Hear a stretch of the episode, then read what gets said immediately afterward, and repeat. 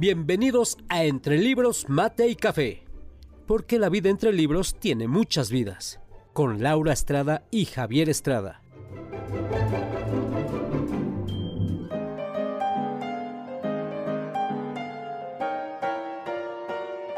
Entre Libros, Mate y Café advierte que las opiniones vertidas en este podcast son de ávidos lectores a quienes les encanta compartir lo que leen.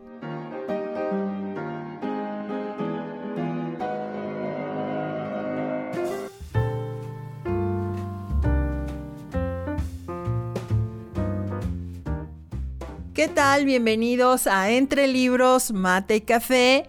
Nuevamente estamos una semana más acompañándoles en lo que sea que estén haciendo. Si nos escuchan en la mañana y se están preparando para el trabajo, si nos escuchan en la tarde mientras están degustando algún delicioso platillo o ya en la nochecita reposando ahí acompañados de un libro antes de dormir, donde sea que nos estén escuchando, les agradecemos muchísimo que estén con nosotros. Hoy tenemos un episodio muy, muy, muy interesante. Nos vamos a ir hasta las estrellas. Pero antes de pasar al tema, les recuerdo que nos busquen en redes sociales como Entre Libros, Mate y Café en Instagram y en Facebook. Y bueno, ya les tendremos una sorpresa por ahí en otra plataforma. Síganos, estén pendientes y visítenos para que nos dejen sus comentarios, nos dejen también sus sugerencias. El día de hoy nuevamente está aquí Javier. Bienvenido Javier. Hola, hola, qué gusto estar otra vez por acá. Encantado de la vida. Ok, qué bueno, qué bueno. Hoy de qué vamos a hablar, Javier. Cuéntanos, ¿qué tenemos mm. para las personas que nos escuchan el día de hoy? Mira, fíjate que eh, qué lindos los libros, las historias, los románticos, las tragedias, las policíacas. Pero ¿qué pasa cuando miramos hacia arriba? ¿Qué vemos? Las estrellas, el sol, la luna, el cosmos. Y entonces nos preguntamos, ¿de dónde venimos? ¿Cómo fue que estoy aquí constituyendo un planeta, una sociedad, hablando de libros, todo lo que ha creado la humanidad? Y entonces eso me da la pauta para recomendar un excelente, excelente libro que se llama Cosmos, de un prominente científico Carl Sagan, que es un, hombre que se dedicó siempre a la ciencia, siempre a, a divulgar el por qué, el para qué, hacia dónde y cómo. Cosmos y tuvo por allá en los años 80 una serie televisiva que era fantástica, por cierto, ¿eh? pero ya lo iremos desglosando poco a poquito. Así es. Bueno, efectivamente vamos a hablar de Carl Eduard Sagan.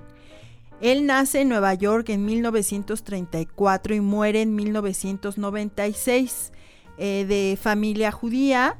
Y bueno, él ni más ni menos que fue astrónomo, astrofísico, cosmólogo, astrobiólogo y toda una eminencia. Siempre desde que él tuvo contacto con, con, el universo, con las estrellas, con la ciencia, definitivamente él se fue por ese camino y además tenía una mente sumamente brillante, justo lo que se necesitaba para desarrollar todo, que, todo esto que, que él hizo eh, él fue un eh, defensor del pensamiento escéptico, científico, del método científico. Entonces, esto combinado con toda esa curiosidad que él sentía cuando miraba al cielo, cuando miraba las estrellas, hizo que él siempre tuviera ese interés y ese deseo de estudiar más, de buscar, de, hacerse preguntas acerca de si estamos solos, de dónde venimos, y además esta cuestión de buscar eh, vida inteligente más allá de, esta tierra fue algo que, pautó mucho de su trabajo, mucho de, todo lo que hizo y él eh, también eh, tenía esta idea de, que era un promotor de la búsqueda de inteligencia extraterrestre, que además le tocó una época en que había como un boom acerca de, todo esto, pero él lo hacía desde un pensamiento científico, desde buscar algo real, no algo ficticio. Y esto lo llevó incluso a ser parte de proyectos como el proyecto SETI, que es un proyecto que se dedica a analizar señales electromagnéticas que se capturan a través de radiotelescopios y también que se envían mensajes.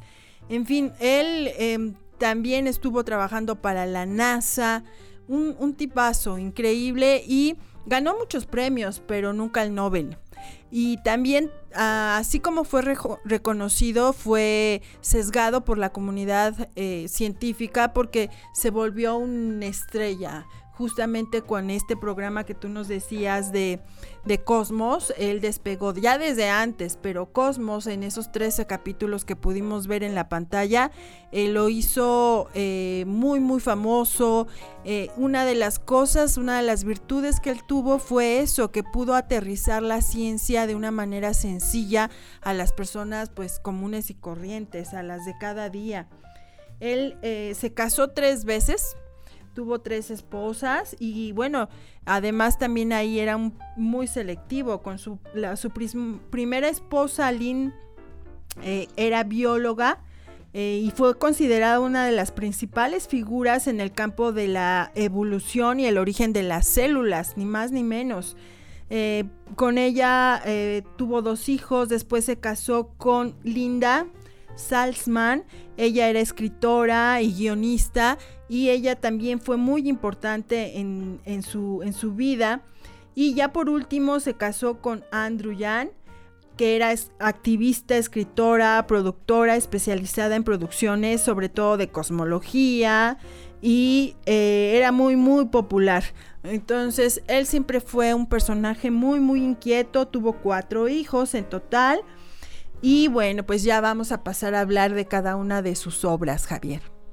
No, bueno, qué tipo tan inteligente, ¿eh? tenía ahí mezcladito todo para el éxito. Pero Carl Sagan, eh, yo creo que como un, no un hombre de ciencia ortodoxo, yo creo que era un hombre de ciencia porque estaba bien cimentado, conocía bien la obra de Copérnico, de Kepler, eh, todo este la física que, iba avanzando, la, astronomía, el, poder que tenían los telescopios para darnos información, yo creo que supo manejar muy bien y, tanto como profesional como de divulgación, que eso tiene más mérito, todo este, este tipo de cosas, ¿no? Lo decía al principio, cuando miramos al cielo no podemos imaginar la inmensidad de la magnitud del cosmos, ¿no? ¿Qué hay allá afuera? Hay polvo estelar, hay está toda esta energía cósmica de lo que nos nutrimos y, y para muestra un botón tenemos nuestro sol que hace que crezcan nuestras plantas, estas plantas alimentan a los herbívoros, los herbívoros algunos no los comemos, otros se los comen los carnívoros, pero genera el ciclo de la vida, el ciclo de la vida que es hasta hoy el único que existe en este planeta. Yo no, no digo que en otro lugar no pueda existir, pero mientras no se compruebe lo contrario, somos una especie única y que ha ido caminando a través del tiempo. Em, la, Tierra eh, tiene más de 4.200 millones de años y se dice fácil, pero es mucho tiempo, ¿no? Eh, el, ser humano tiene tan poquito de existencia aquí, apenas 200, 400 mil años de, existir como, como raza inteligente, entre comillas, que yo conozco unos que, ay, de verdad ni siquiera son, pero lo, lo, valioso de todo esto es cómo, cómo nos muestra y sobre todo la serie, inclusive el libro, ¿no? porque el libro no es pesado, no es un, un libro técnico, científico, cómo nos muestra que que hay una serie de, cosas que han llevado a que, a que existamos, ¿no? A que tengamos hoy, después de, huir y de eh, eh, los primeros hombres esconderse en cuevas y hacer una fogata para que no se los comieran los lobos, hoy tenemos toda la tecnología.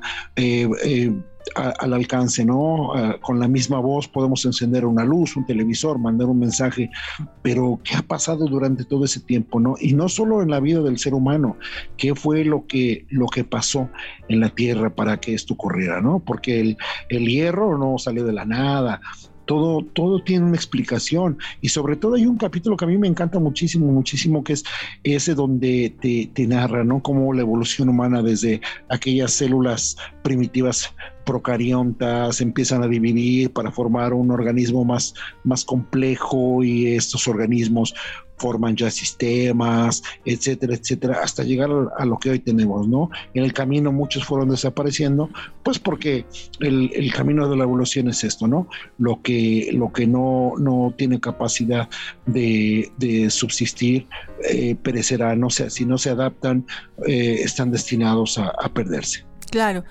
Y yo creo que mirar hacia el cielo eh, si es en el día, yo recuerdo muchísimo que cuando era pequeña me gustaba tumbarme en, el, en la banqueta, en algún parque y me y miraba fijamente el cielo de tal manera que llegaba un momento en que yo sentía que las nubes las podía tocar, estiraba mi mano y, podía ver y me imaginaba la velocidad a la que iban esas nubes.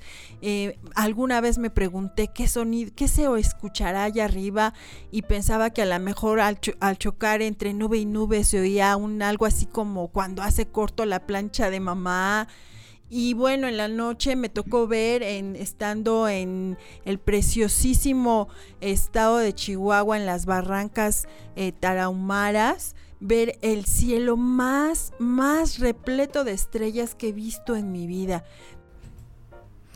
Y estando ahí en, en, medio de toda esa naturaleza, observando ese cielo, uno se empieza a preguntar muchísimas cosas, desde cosas existenciales, científicas, filosóficas, siempre, siempre mirar al cielo, esta bóveda celeste, eh, parece que nos habla, nos habla de alguna manera, nos invita a la reflexión, pero también se convierte en algo enigmático cuando se convierte en ese enigma como para este tipo de personas este tipo de científicos con esa inquietud, es admirable que no se quedan con el enigma o con la duda o con la reflexión filosófica, sino que son capaces de llevar a cabo algunas cosas muy importantes para darnos a conocer o tratar entre todos de entender qué hay más allá de esas estrellas, de ese universo, de ese cielo que vemos,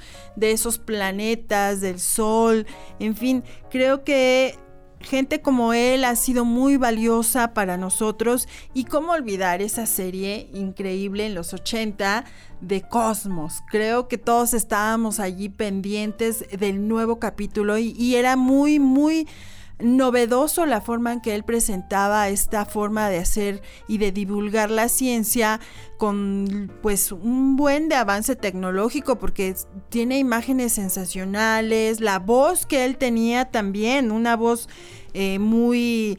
Eh, pues con un tono muy varonil para mí, a mí se me hacía un tono de voz muy varonil.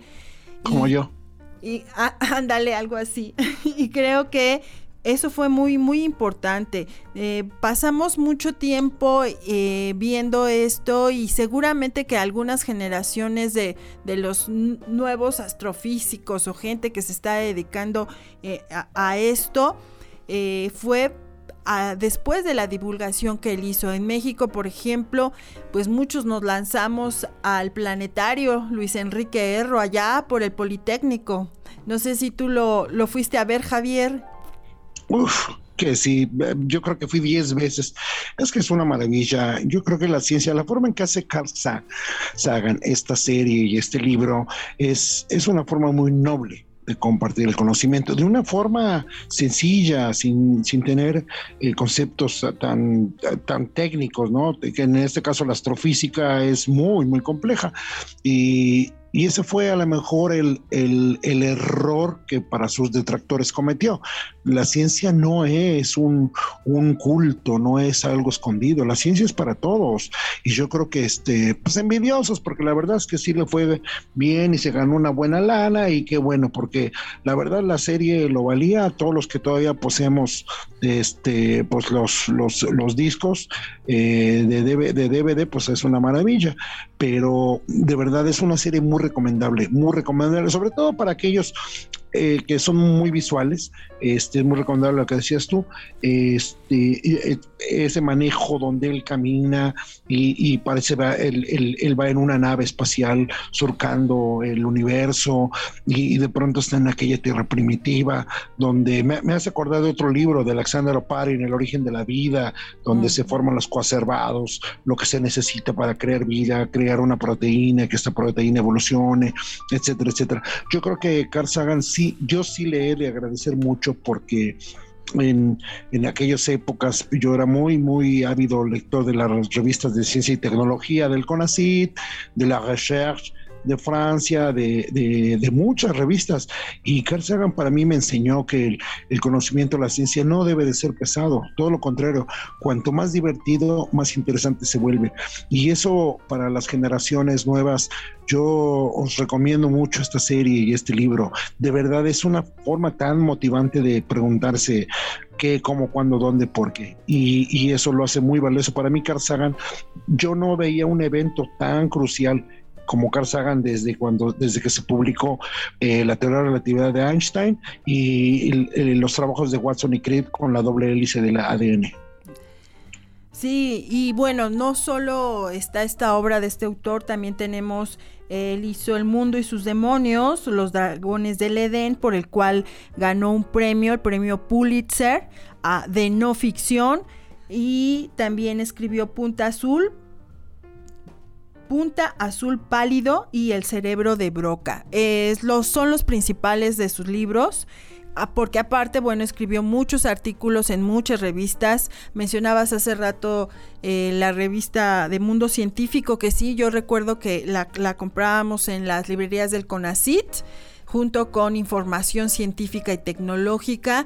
Eh, creo que en nuestra generación ver a, este programa, seguir a Sagan, despertó mucho el interés por la ciencia.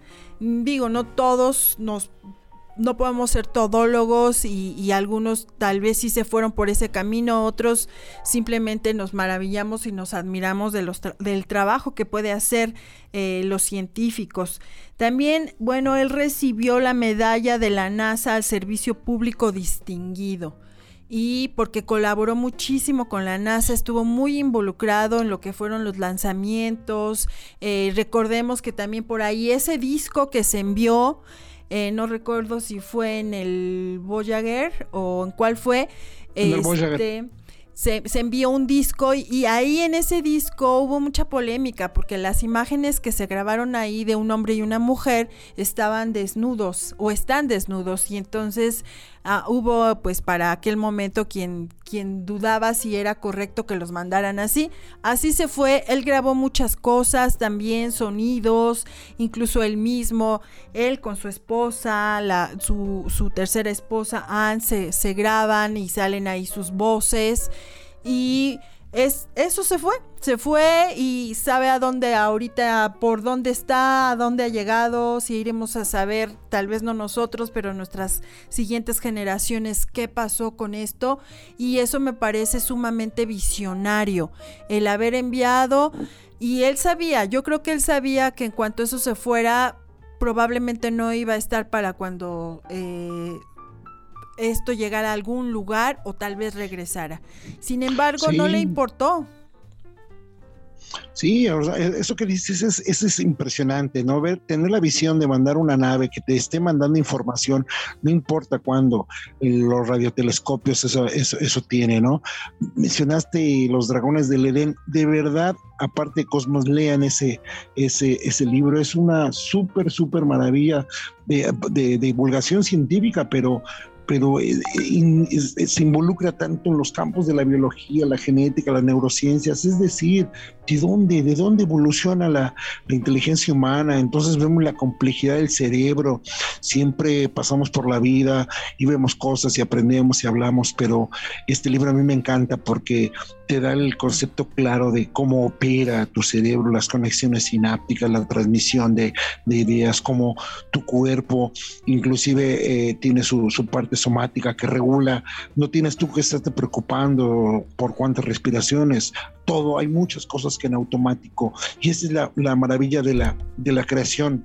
Yo no sé si, si religiosa o no, pero la creación es única. Cada organismo, cada especie, la, la planta, por más pequeña que sea, tiene un mecanismo complejo para, de supervivencia. La misma amiba que es un, organismo unicelular, es tan compleja que, llega a matar a la gente. Quiere decir que puede ser más poderosa que cualquier arma letal. ¿Y todo por qué? Porque como todo ser y organismo vivo sobre la Tierra, lo único que buscamos es la supervivencia. Y yo creo que Carl Sagan hizo muchísimo en esto. Yo de verdad hace mucho, mucho y, a mí me gustan, por ejemplo, mucho los, los programas de National Geographic, Discovery Channel, pero yo creo que él es el pionero. Yo creo que sí, yo en lo particular le agradezco muchísimo, muchísimo a Carl Sagan y acordate de aquellas desveladas que nos dábamos porque lamentablemente nos la pasaban bien tarde, pero cómo valía la pena. A partir de ahí, de que empecé a adquirir el libro he leído como dos o tres veces, pero la serie yo creo que me la he reventado unas, hijo, unas diez veces. Es una maravilla, no acaba uno. De hecho, esta serie se estrena en 1980 y se calcula que más de 400 millones de personas lo han visto. Ganó premio Emmy, obviamente, por esta serie.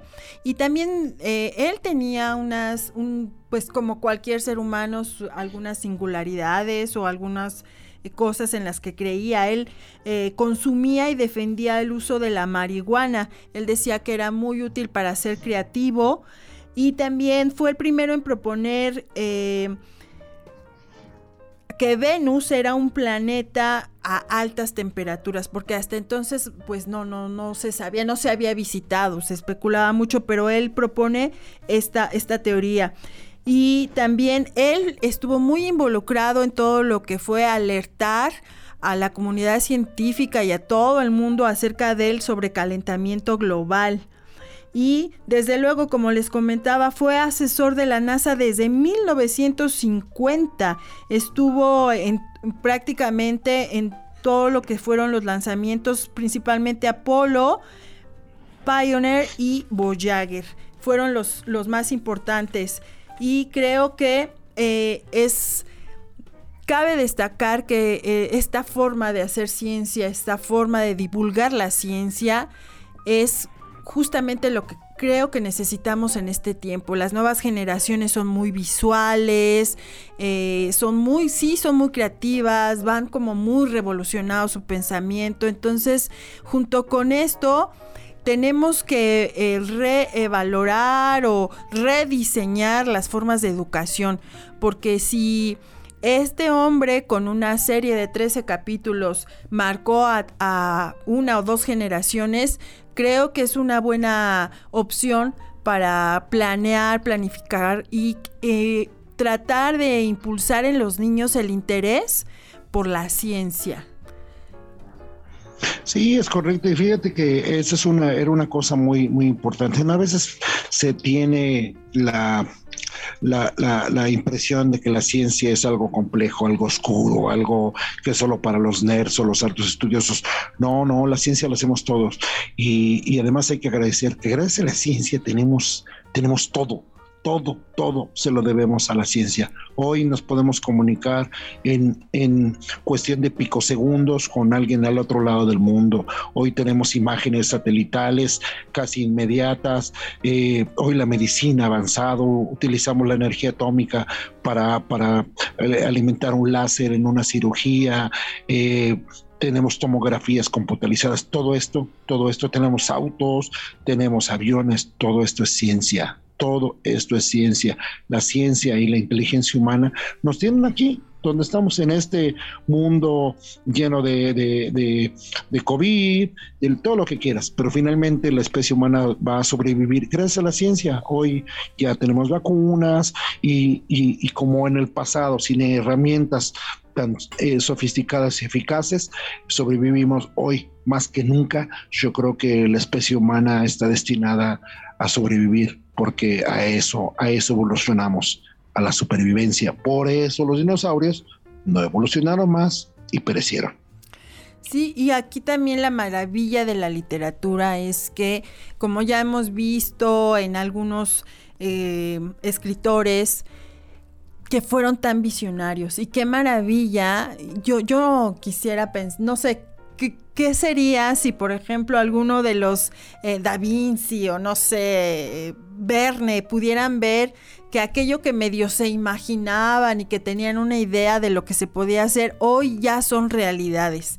Esta es una maravilla. Igual el cine, por ejemplo, cuando vemos novelas sensacionales y que después son llevadas al cine y entonces te recrean también. Algunas sí son muy bien logradas y recrean ambientes maravillosos. Esa es la maravilla de la literatura también, que incluso sirve para también soñar, para también eh, dejar ir tanto la imaginación que nunca sabes, nunca sabes y llega un momento en el que se funden eh, la ciencia, la literatura, eh, la cultura, tantas cosas. Y creo que ese es una de los otro plus que tienen los libros, otra, otra cosa maravillosa que nos dejan. Y no solo los libros, también las revistas de divulgación científica. Eh, yo les recomiendo que lean, que busquen también revistas de divulgación científica que, que sean no especializadas para que se pueda entender y comprender un poco más todo aquello que, nos, que nuestros científicos en este tiempo están haciendo. ¿No crees, sí, eso era fantástico. ¿Tú te acuerdas que teníamos una colección muy buena de revistas de, del CONACYT, las de ciencia y tecnología? Así es. Uh, coleccionábamos esta la versión en español de la francesa. Bueno, ¿te acuerdas que en algún momento la compramos en francés, la de Recherche? Sí. Y Scientific American, esas eran nuestras fuentes así muy, muy buenas de, de ciencia, ¿no? Pero eh, eran muy sencillas de leer, o sea, realmente no era el journal de, medicina, eso, no, no, no. Después hubo, me acuerdo, ah, en, aquellas épocas, ya un poquito más en los, dos, 90, 2000, una serie de divulgación científica de, una revista que no sé si todavía exista, una de unas pastas rojas que tiene una M, una U y una Y. Y, ahí eh, salían un montón de muy buenos, pero muy buenos títulos de, de ciencia bien logrados. Inclusive ahí sale un, ahorita que me acuerdo uno de Carl Sagan, La conexión cósmica. Ese libro era fantástico, El pulgar del panda, etcétera. Pero es cierto, la, la, inteligencia, lo que ahora llevamos, lo hemos plasmado en las letras, lo hemos plasmado en las imágenes. Yo creo que nada más importante que el conocimiento, lo he dicho aquí en, en repetidas veces, ¿no? El conocimiento no lo es todo, es lo único porque lo único que tiene el ser humano por encima de todos los, los demás organismos vivos es su inteligencia. Somos los únicos capaces de crear o de, o, de desaparecer.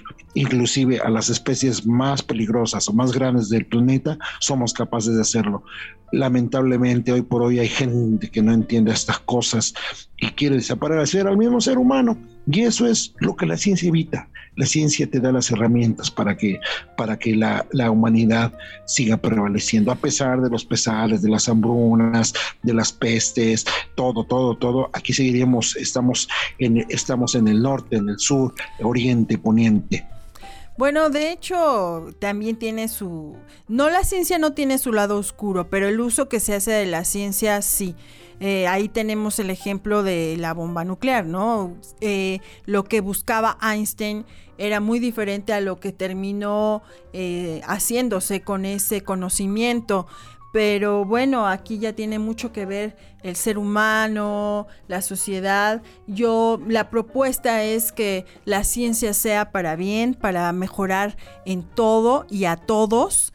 Y creo que eso es muy importante. Y sí, yo me acuerdo mucho de eh, alguna vez uno de los números que me marcó cuando leí fue eh, un número de la revista Ciencia y Tecnología que hablaba y explicaba claramente cómo se construye un reactor nuclear y venían grafiquitas y venían dibujitos y todo. Estaba excelente. Y me acuerdo que yo no podía parar de leer, había muchas cosas que no entendía, pero procuraba eh, buscar ahí antes, pues en los diccionarios, todavía no estaba Google y entonces me metía a buscar lo más que podía y pude entender más o menos que era un agua pesada, una reacción en cadena, etcétera, etcétera. Cosas muy interesantes.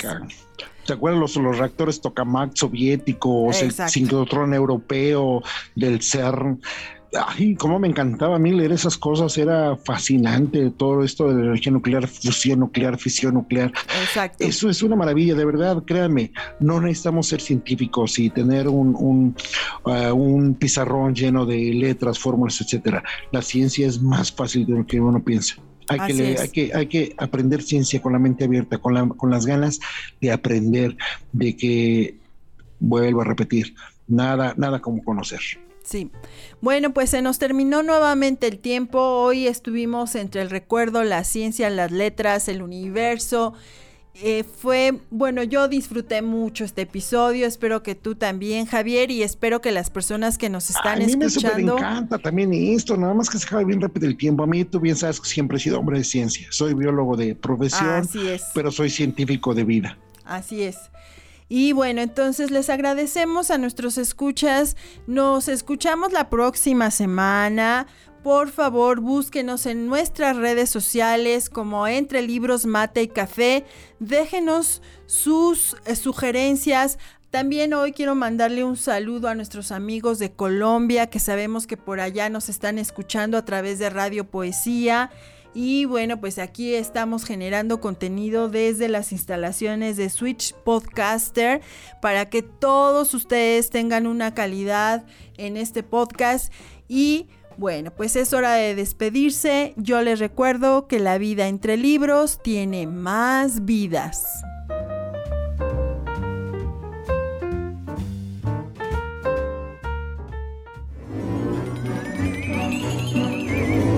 Esto fue entre libros, mate y café, con Laura Estrada y Javier Estrada. Gracias por estar con nosotros. Hasta la próxima.